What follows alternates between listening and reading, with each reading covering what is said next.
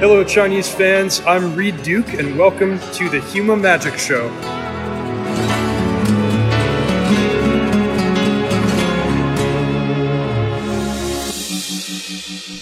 大家好，欢迎来到《修马卡玩之第四季 MTGA 国服倒计时的倒数第二期啊，二零一九万智电竞之路的黎明篇啊。这个黎明篇不但是属于威士忌啊，也属于我们中国玩家啊。原因呢，大家都知道了。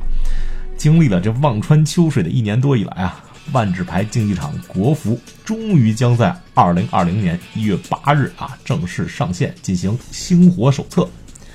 呃，虽然只是这个手册啊，距离游戏的公测乃至正式运营还有一定时间啊，但就从我的朋友圈的反应来看呢啊，这个消息还可以说是非常的振奋人心的啊啊，我也非常高兴啊，因为咱们这一季音频也终于可以结束了啊，那倒计时马上就要完了啊，这周呢，我们还是把之前的这个啊去年回顾的这一年的话题讲完啊，下周也就是修马卡完至第四季的。啊，最后一期季终章，我将和黄叔还有朱老师给大家带来一期这个加长版的 MTGA 国服专题分析，啊，敬请期待。呃，另外这个 MTG 国服的官网也正式启动了啊啊，MTG 点 QQ 点 com，啊，微博和微信公众号呢都是万智牌竞技场。啊，这些平台加上旅法师营地，还有魔法绵羊微信公众号，都会在下周陆续啊放出一定量的手册号来。啊，另外微信官方呢也安排了一系列活动，其中就包括了这个由虎牙独家直播的大师 vs 大师娱乐表演赛。啊，对阵的选手有一半都是啊，超过一半都是咱们电台的老嘉宾啊。啊，红方呢是来自魔法绵羊的 CEO 主编战神和沙哥。蓝方呢，则是来自于旅法师营地的大白和拍卖师啊，还有 B 站的木大和斗鱼的 Radiance。这双方的阵容可以说啊，虽然体重是有差距啊，那但实力呢，真是旗鼓相当啊啊！正所谓是棋逢对手，将遇良才。一月十一日下午三点，在虎牙直播平台啊，必有一番恶战。然后是赛事预告方面啊，首先是本周六上海 SML 先驱大赛啊，这号称是包邮地区规模最大的先驱比赛了啊，冠军奖金啊有两千元。然后就是转过年来呢，一月四号这个冠军高达一万元的啊洛阳先驱巨赛，呃，从玩家的数量来说啊，现在世界范围内先驱已经是第二受欢迎的赛制了，仅次于这个 EDH 指挥官。啊，经过这个多轮的竞牌啊，目前的环境也已经趋于稳定了啊。加之明年是官方会大力推行这个赛制啊，我看这个 GP 奥斯汀每天啊都有一场先驱的 PTQ，可见在未来的几年之内呢，这个先驱是多半会取代摩登啊，坐稳这个第一永久赛制这把交椅的。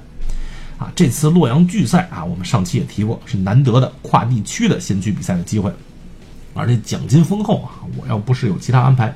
也肯定去了，啊，虽然我是缺很多牌啊，啊，不过还是要感谢这个时间行走卡牌啊，答应给我提供比赛用牌，虽然我这次用不上，呃，他们最近呢有一个双蛋超低价啊福袋活动啊，这个福袋是九块九啊，而且大多数都回本，短短两天之内，这个五百包呢就剩下一百包了啊，加他的微信号时间行走卡牌汉语拼音啊就可以获赠一包，还包邮。二维码我也会放在这个电台的文档里，啊，据我所知，目前还有一个这个价值好像是一千多的这个 From the Vault 传奇这包没被抽中啊，大家一定要在最后这一百多包送完之前加他们的这个微信号，下单购牌还可以免费获赠一包啊，啊，即使错过这次活动也不要紧啊，虽然现在这包不多了啊，但是他们的活动还是挺多的啊，下一波的福袋也正在制作中，到时候再下单也不迟。呃，关于先驱的套牌选择方面啊，还是可以一如既往的关注啊星云频道啊，而且这最近的 LX 战队的黄叔啊，也终于投身这个先驱大家庭了，大家也可以关注他们的公众号啊，Team LX 啊，这两个二维码我都会放到文档里。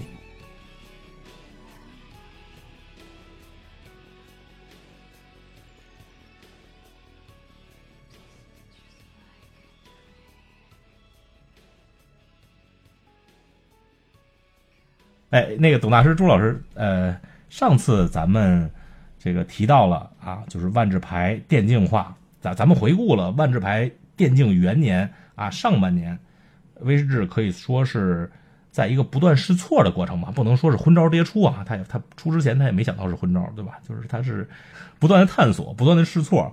但当然结果可能是啊差强人意。但是下半年为什么？哎，董大师最后说了一句，我我我很赞同，就是万智牌现在它这个作为。他已经可以说是他这个比赛已经是世界上卡牌游戏比赛里做的最好的了。我觉得，他一步一步把这个万智牌竞技化这这条路，就是这条弯路，这这万智牌竞技化从弯路上又给又给又给引回来了。而且到现在其实达成了一个呃一个相当不错的效果啊。那朱老师，你你你给大家分析一下吧？你觉得这个这个威士忌它是它是怎么怎么样一步一步的又又走回来了呢？我觉得。不是说他走回来了，是说他前半年的出的那些事儿确实太多了。就是首先，对，首先我们要明确一点，就是威士忌他相对于他，就是他每次制定什么计划，相对而言是他自己心里有数就行。就是他觉得我可能没必要，呃，这些后续的计划，我觉得 OK 的东西，我没必要提前跟大家说，或者没必要怎么样。所以我们看前半年大家一直在抱怨的几件事儿。第一个就是你只有 MPL，MPL 有这么多特权，而其他的牌手相对而言就等于说完全脱离了竞技万智。那这个你要怎么补偿他们？威士是说我们在做计划，但是谁也不知道他做了什么计划。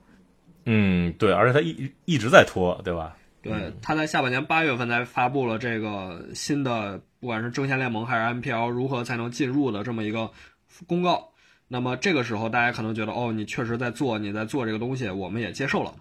那么第二个就是，其其嗯嗯，其其实我我插一句啊，其实这个，呃，这个事儿我得给威士忌说句话啊，因为咱们之前也分析过威士忌之前有一些决定为什么这么做，它威士忌内部其实，呃，在这个它的路，它内部也是有路线之争的，对吧？有是是我要我要走这个主 MTGA，还是要还要保纸牌，能保保什么程度的纸牌？就是还有就是。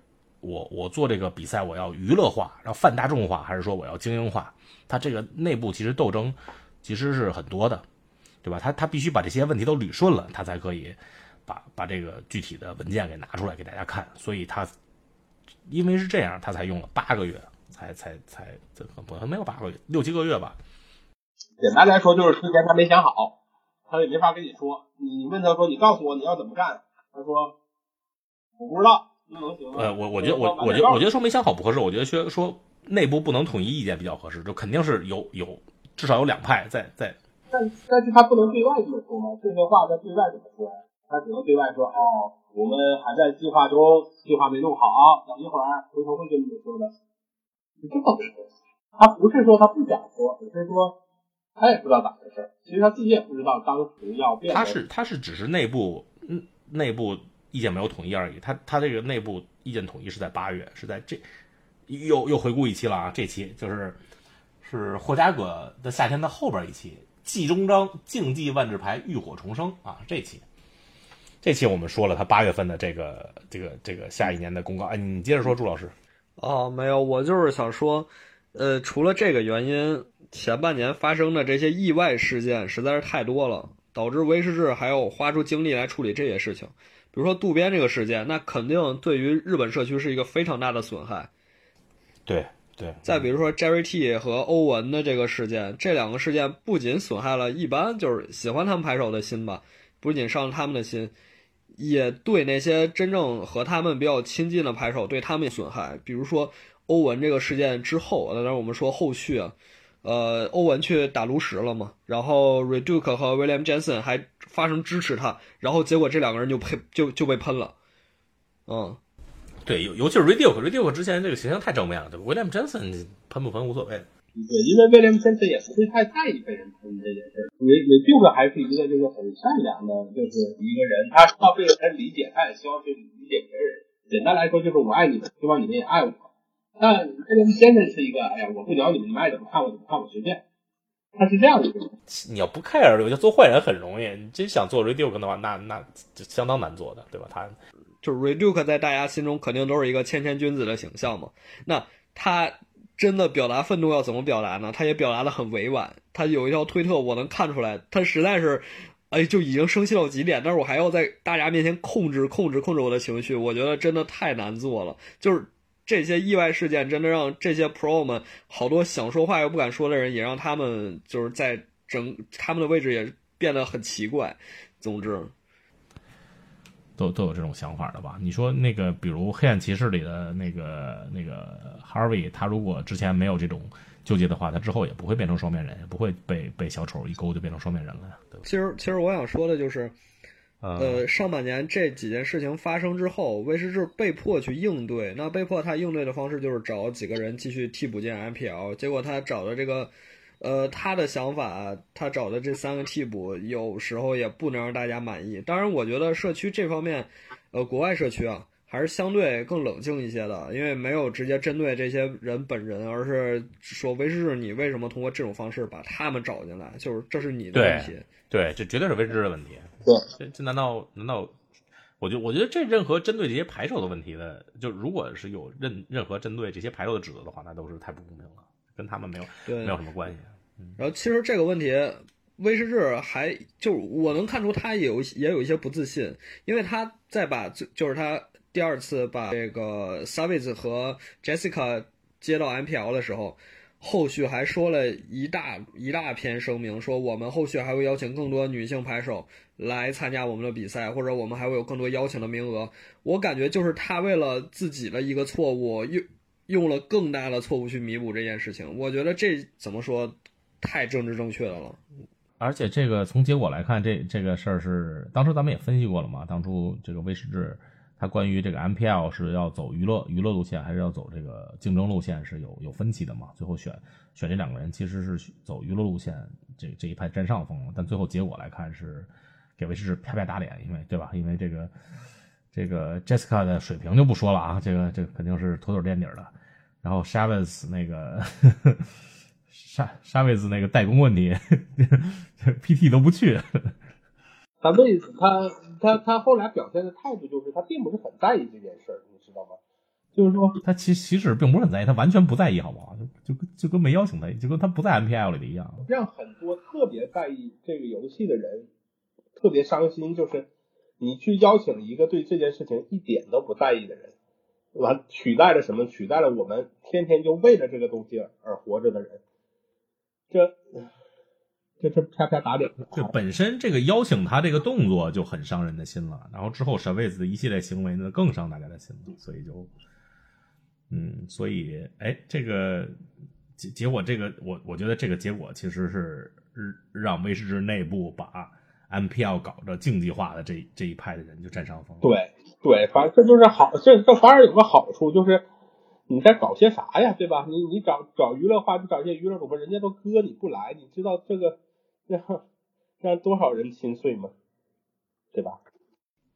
对，就就这个结果也也侧面说明了，就是咱们上半年大家对威士忌的这这些说指责也好啊，或者说是就是不爽威士忌这种决定也好啊，其实是是正确的忧虑。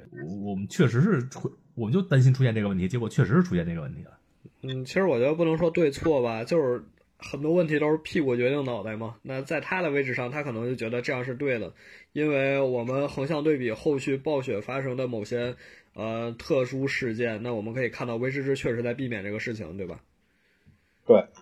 那所以说他在之前的这些举措，我们也也能看到确实是对应的，对吧？就是他们至少没有人格分裂，就是都是有一个过程的嘛，就是即即使是。他们决定了一方面，对吧？决定邀请 Jessica 和 Chavez，他们也不是说这个决定就是不不能掰回头的，就说我之后要邀请更多的女排手，啊，最后不也掰回来了吗？对吧？也没有继续在这条路上，在这条路上就是一一直走到黑。嗯，就是我我如果如果我们把前半年，就如果如果我们把今年劈开劈成两半啊，前半年我们说啊，他有这样那样的缺点，但是我们可以看到后半年他确实扭转过来了。那我觉得。核心之一可能是，就是从七场 MC 的时间分布来看，我们也可以看到，前半年其实只有三场，后半年有四场，而且后半年的密度是比前半年要高得多得多的。我是不是可以这样理解？就是说他在前半年嗯这些应对这些事情，加上考虑我后续的计划，其实是他主要的任务。他前面那些只是说维持整个赛事系统正常的运转，或者说其他的东西。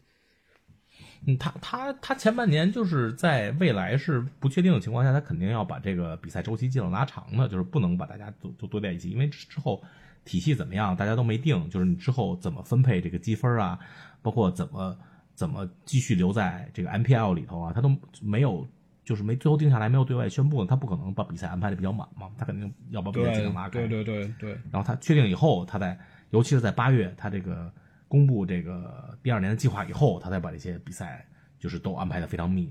呃，一个月首先是隔一个月一个，然后到最后这两次 Mystic Championship 其实隔的还不到一个月。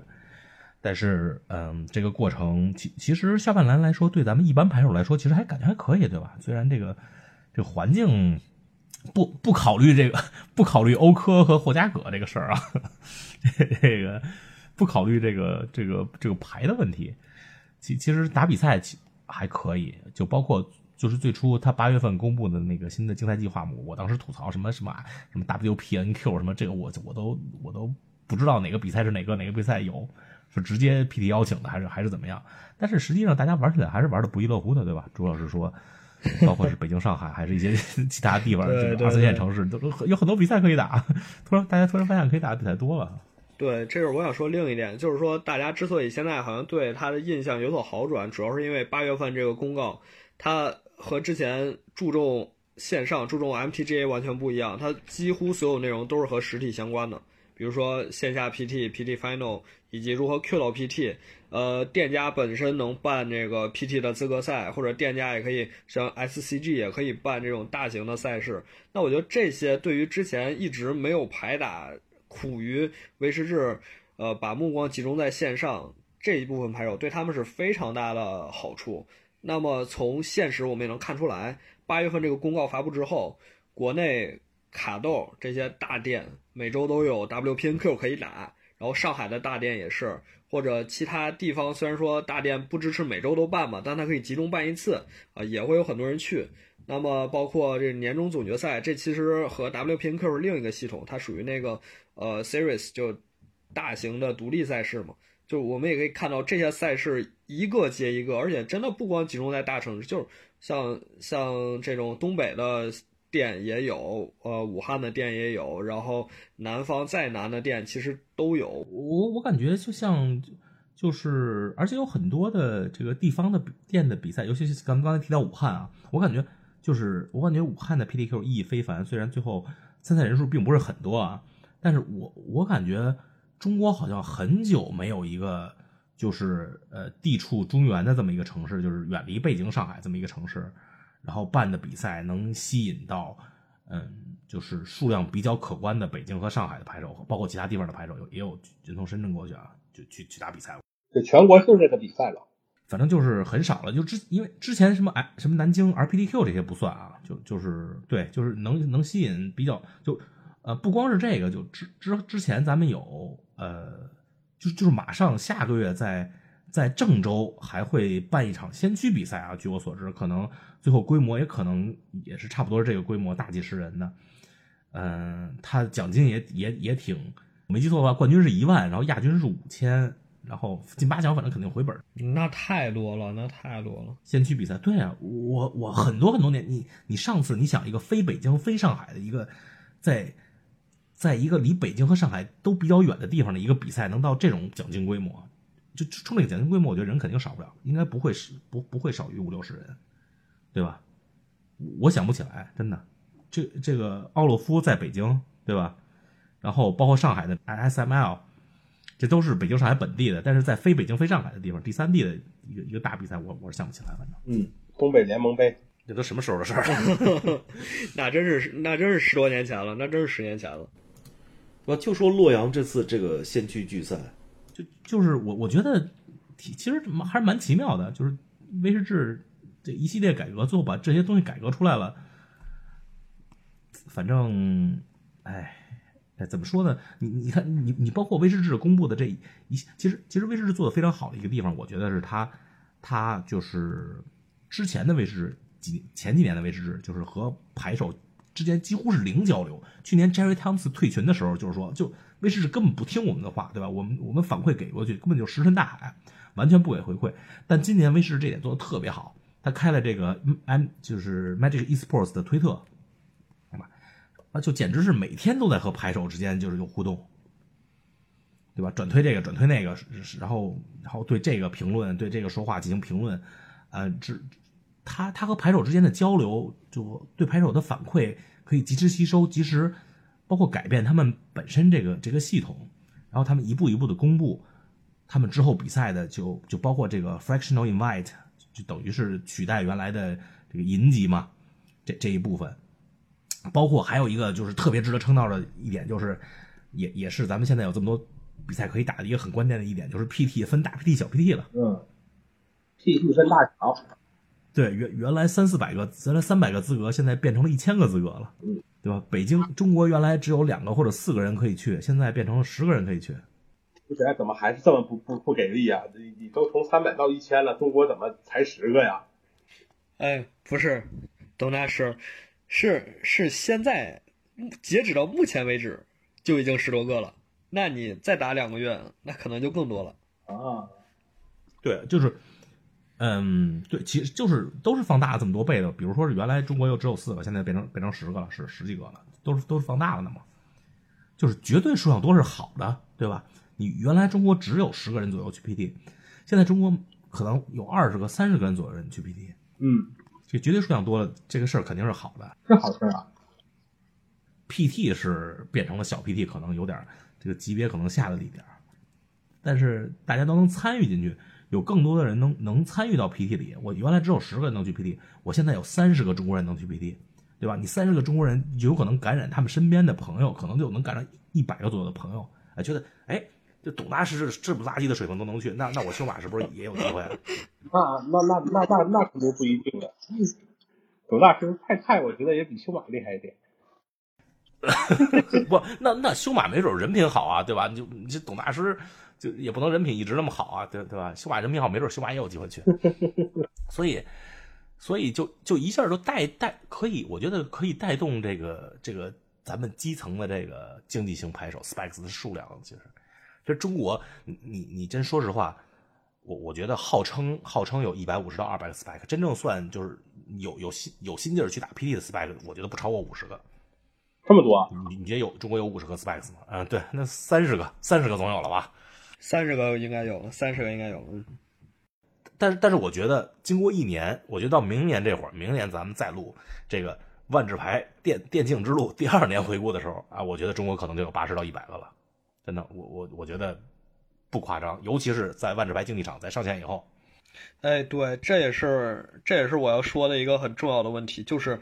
国服上线之后，绝对会有自己的本土化赛事。那这个赛事的参与程度，要远比我们今年刚才聊的这些要高得多得多。对，这还是我比我比较我比较期待的，就是我们自己玩自己的吧。日本人自己玩自己玩的很嗨，我们也自己玩自己的吧，不要跟他们一起玩啊，玩不过的。对呀，咱们就有咱们有自己的这个 LPL 啊，最后照样去去玩不过的意思就是，我想说，我解释一下，玩不过的意思是人家不带你。不是说不是说他打不过人家，不，你你这无所谓啊！你中国就咱们咱就举两个例子，中国的撸啊撸和中国的炉石，对吧？咱们都有自自己的体系，不现在都是世界冠军了吗？对吧？你你中国万智牌也一样，中国万这这个董大师，其实其实就有中国自己比赛体系，这个董大师非常有发言权啊。他当初中国有这个，当初中国刚有这个黄金联赛的时候，董大师这个是黄金联赛各站的常客啊，对吧？还经常没事这边夺个冠，那边夺个冠，对吧？这个，这个，这个，我觉得中国的万智牌在腾讯的这个运营之下，也可以走这条路线。你觉得，董大师？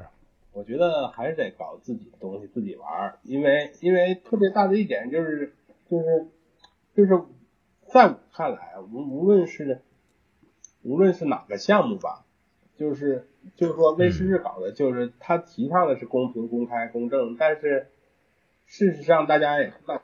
他就没提倡过，我觉得他提倡，但是就跟我们没啥关系，你知道吗？就算是今天从从十就就从四个人变成二十个人了，他也就是赛场中的就永远不会高于百分之五的存在，而且亚洲也没什么比赛了。这个我们还是得自己玩，真的自己玩才是才是出路，自己玩自己的。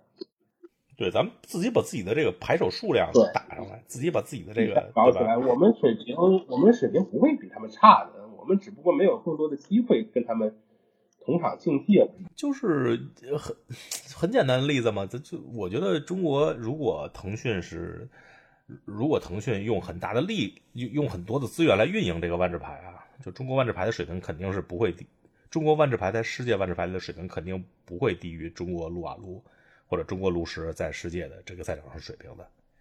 但是，这有一个大前提啊，就是说，就是必须是腾讯大力运营，让这个牌手基数上来，对吧？因为咱们这个这个玩家基数其实是一个挺大的优势在，在电子竞技项目对，你这是在什么项目上我们玩的人都比别人多，那不就比别人厉害？啊，啊是是，这不电电电电子竞技主游戏主要还是一个平民项目嘛，对吧？呃，我觉得除了人数上的优势以外，我们还应该考虑到一个问题，就是说这个赛事的组织方式。我们还是拿这个竞品啊，就是炉石传说来举例啊。中国这些年之所以能追上，或者说现在有些超越世界其他地区的趋势，我觉得还是一个赛事安排上的问题。就我们不管是一直在搞这个黄金赛公开选举，然后国外是这个 MPL 这种这种联赛制，啊、还是我们在做这些战队联赛。那国外没有的东西，我们能有新的想法，那我觉得这些东西其实还是挺关键的。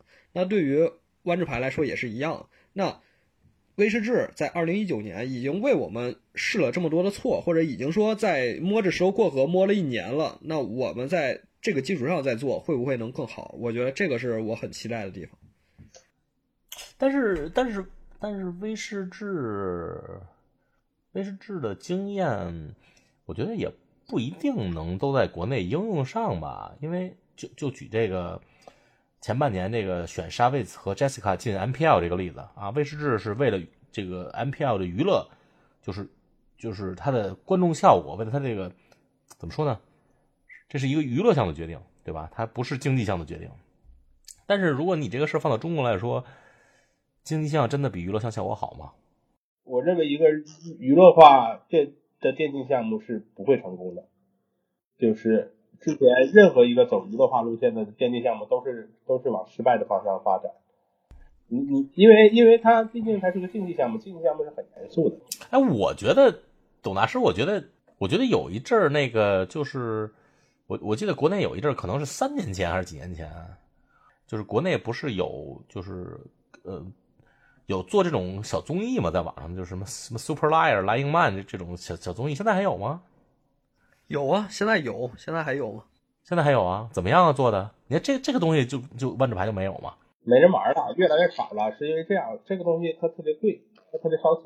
行行，咱们回来回来吧，又又又老远了。这咱们这个回回到回到这回到回到这个威士忌下半年，嗯，呃，威士忌的呃万万智牌电竞化的救赎之路啊，这个呃虽然它好很多其他的就是公布的一些包括 MPL 的资格呀，比如三十二人改到二十四人啊，什么 MLL 争叫什么争争锋还是争先联盟，就就是虽然他公布的这些和中国人和和咱们都没什么关系啊，但是哎，但是他刚才咱们说到了，他这个把国内的其实比赛的，呃，其实比赛是比前红火了，对吧？比赛也比前多了，参赛的人数也比也比以前多了。就即使是这个有欧科这么差的这么一个环境，对，对吧？其实就其实国内的万智牌还还可以。现在就是国内万智牌真是万事齐备，只只欠东风了啊！对吧？这个东风就是咱们这个万智牌竞技场。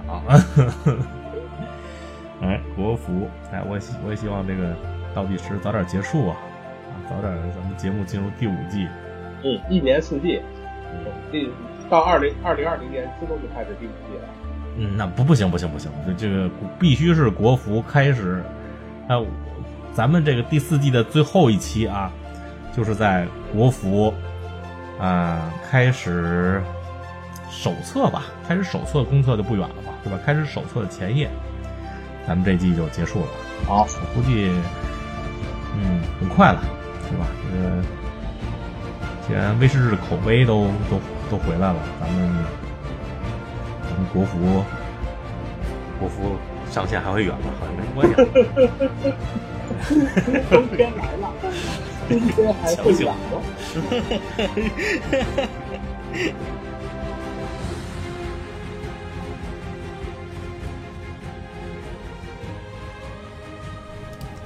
和朱老师还有董大师录这期音频呢，是在十二月初了啊。当时国服的手册消息还没有公布。呃，从万智牌宣布电子竞技化到现在一年多过去了，最后咱们来回头看一下。首先，年初到传奇邀请赛这一段啊，总的来说可以算是旗开得胜吧。虽然个别方面啊，比如说是这个这个 Players Club 的替换计划迟迟不能出来，也被大家吐槽。但总体来说呢，这些不足啊都被传奇冠军赛这个破纪录的收视率啊所掩盖住了啊。这期间威士治的计划其实还是要把 MTGA 和实体卡牌的比赛系统整合到一起啊，这其实是一个啊很危险的举措。但事后呢啊，随着这个欧问和渡边事件的爆发，MPL 也陷入了。所谓的娱乐项和竞技项的路线之争了啊，最后的结果 大家都看到了，可以说是两败俱伤，既得罪了这个竞技玩家群体，娱乐路线走的也算是不伦不类啊，没有人捧场，这个 MPL 甚至最后没有人看了，呃，以至于呢，最后这个万智牌这电竞之路在年终就一步一步的陷入泥潭。不过还好，下半年以来，威士智可以说是哎打了个翻身仗啊。是励精图治，认真的听取玩家的反馈，并且做出了一个事后看来无比英明的决定啊，那就是把 MTGA 和实体万智牌比赛的系统给逐步隔离了啊。具体的手段就是标准构筑啊，就是无限的向 MTGA 集中啊，现现实中不给过多的支持了，而实体卡牌呢，现实中呢则优先发展这个指挥官和新的先驱的赛制啊。现在是术业有术业有专攻了啊！啊，虽然临近临近这个年底啊，整个环境被欧科折腾的是天翻地覆啊，但是到了今年最后一场传奇冠军赛，就是 MC Seven，这个精彩程度可以说是已经不逊于任其之前任何的一届了啊！包括它这个制作的水平啊，观众人数也再次突破十万。嗯，这个 PT 体系的改革呢，也使得普通玩家可以打的比赛多了起来啊，也算是皆大欢喜了吧。啊，考虑到今年也是万智牌问世二十多年以来啊未有之大变局啊，我个人给这个在万智牌电竞元年你的威士治的表现啊打一个八点五分啊，希望明年能继续啊开拓进取啊，当然更希望国服能早日公测了，这样在。万智牌电竞之路步入正轨之后，中国的万智牌啊，也可以迎来咱们自己的黎明啊！毕竟这个玩家基数、数量一旦爆发啊，中国的万智牌跻身世界一线就只是时间问题了。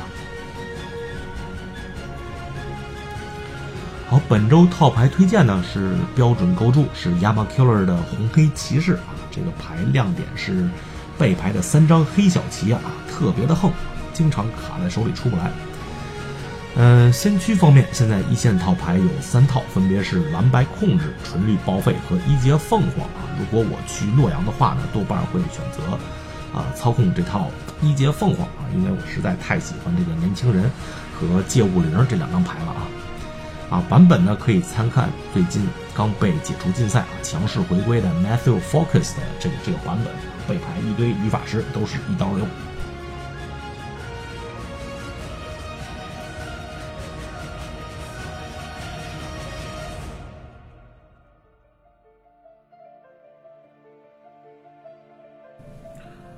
好，那最后做一下节目预告吧啊！《修马卡完志》第四季的季终章将于一月七号啊，也就是国服手册的前夜播出啊！啊，这也将是一期超过一小时的大长篇啊！我会和两位神秘嘉宾，好像前面说过是谁了啊？嗯啊，反反正是会给大家全方位的分析解析这个 MTG 国服乃至中国万智牌在二零二零年将面临的种种机遇和挑战。